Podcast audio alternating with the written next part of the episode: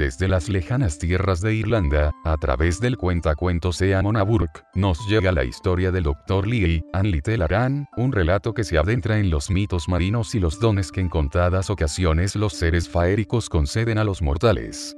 El mar de un oscuro impenetrable que se sacude violentamente, destructora guarida de demonios marinos, vestigios de los Fomore que vinieron de más allá del ignoto océano, es también para el imaginario mítico irlandés, un fructuoso lugar que alimenta al hombre y donde residen deidades bienhechoras. Hay pues una dualidad caprichosa en el mar, que inspira respeto y temor en los humildes pescadores que involuntariamente terminan siendo protagonistas de las leyendas marinas. Este cuento es asimismo un recuerdo de un modo de vida ya perdido, de las tradiciones y costumbres de una sociedad tremendamente simbólica, donde lo mágico y lo mundano formaban parte de lo cotidiano.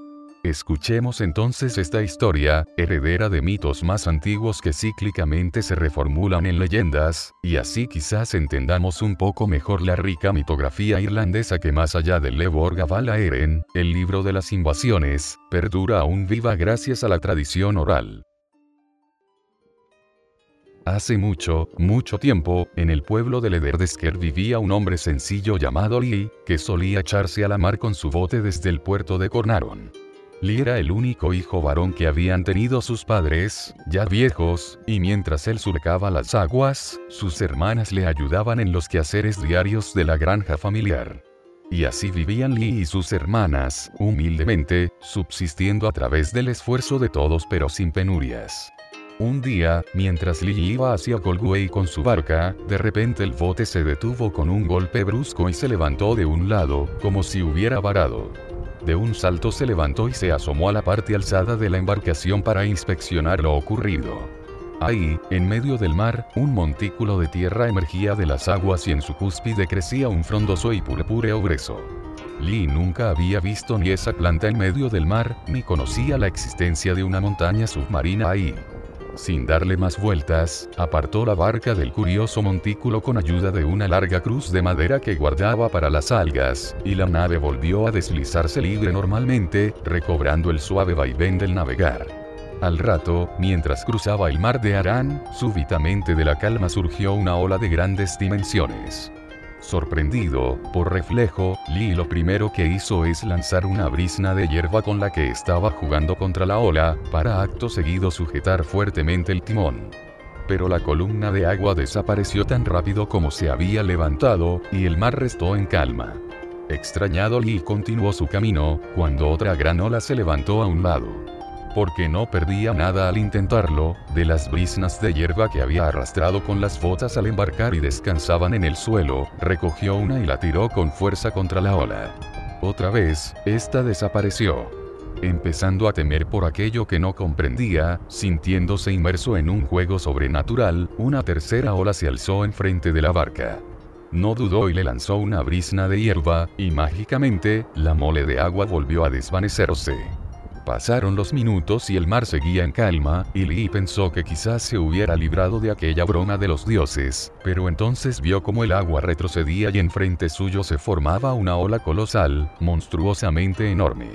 El gorgoteo ensordecedor del agua salada creciendo hacia el cielo llenó de pánico a Lee.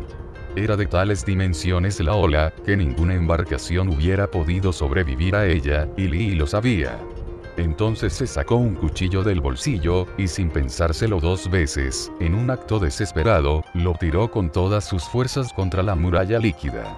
El agua se desplomó en millones de partículas, engullendo el arma arrojadiza y desapareciendo por completo. Quedó una fina lluvia en suspenso en el aire unos segundos, que mojó las mejillas enrojecidas de Lee, y a continuación la tranquilidad del oleaje y el suave silbido del viento restaron como si no hubiera ocurrido nada. Ningún otro peligro hostigó a Lee hasta su llegada al puerto de Colguney, donde descargó y volvió a su casa lo más rápido posible.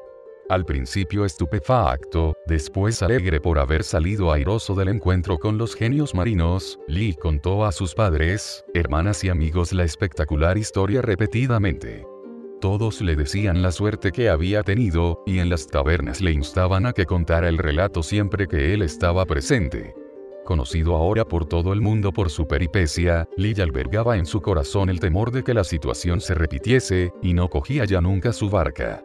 Un día, tiempo después, como tenía varias cabezas de ganado que cuidar, decidió ir al monte a cortar brezo para hacerles una cama nueva a sus reses. Trabajó duro toda la mañana recolectando y apilando los matojos, y una vez terminó, extenuado y presa de un sueño súbito, se echó encima de la pila vegetal y quedó dormido rápidamente. Al despertar, cuál fue su sorpresa y desconcierto al descubrir que ya no estaba en el monte, sino que reposaba echado dentro de una casa, junto al fuego del hogar, con un anciano que le miraba fijamente desde una cómoda butaca. Dios lo que has dormido. Exclamó el anciano, mientras Lee se preguntaba qué hacía ahí y dónde demonios estaba. Para aclarar sus ideas y poder analizar la situación más relajado, Lee se sacó la pipa que solía llevar en el bolsillo. Cuando iba a encenderla con el pedernal, de repente el anciano lo detuvo, y le instó a que utilizara una brasa del fuego. No queriendo contrariar al desconocido, le hizo caso, y tras encender el tabaco, sorbió el espeso humo y lo expulsó en un largo suspiro. Todo tiene una razón, y que tú estés aquí también la tiene. Dijo finalmente el anciano. ¿Puedo pedirte un favor? Por supuesto accedió Lee, aún aturdido. El anciano se levantó e hizo que Lee le siguiera hasta la habitación contigua. Ahí, encima de una cama, una muchacha de belleza divina yacía con un cuchillo clavado en el pecho derecho. Automáticamente Lee reconoció su cuchillo, y entendió que se encontraba en el mundo de los seres etéreos y que aquella preciosa dama, era el ser sobrenatural que halló en el mar de Aran tiempo atrás. Lee se acercó cautivado por su hermoso rostro, y con una gran pena en el alma por lo que había hecho, sacó el cuchillo del cuerpo inerte. La piel cetrina de la chica se sonrosó paulatinamente, abrió los ojos, y se levantó totalmente recuperada con una dulce sonrisa en los labios. Su mirada de un azul turquesa, cautivadora, tenía la intensidad del lapislázuli y la profundidad del océano.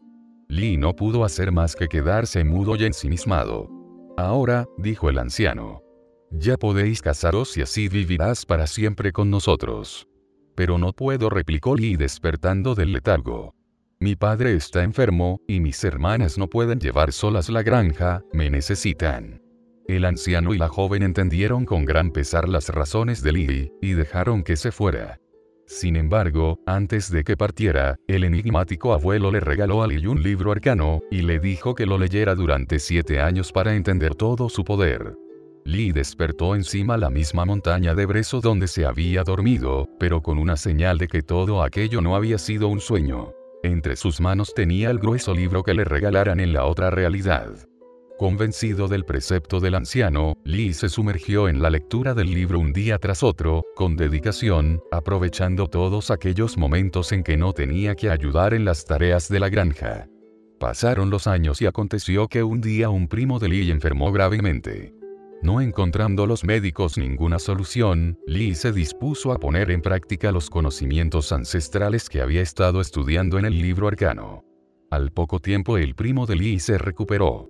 Consciente del poder de aquellas técnicas de curación, Lee, el muchacho que surcaba los mares antaño, decidió dedicarse por completo a estudiar el libro y a sanar, convirtiéndose desde entonces en el Dr. Lee, según dicen un médico que no tuvo igual en toda Irlanda. Finalmente el Dr. Lee marchó de Lederdesker para curar con sus artes a los necesitados, su vida cambió por completo y ayudó a mucha gente con aquella ciencia faérica, y es seguro que nunca olvidó, por muchos años que pasaron, los cristalinos ojos de la Dama del Mar de Aran.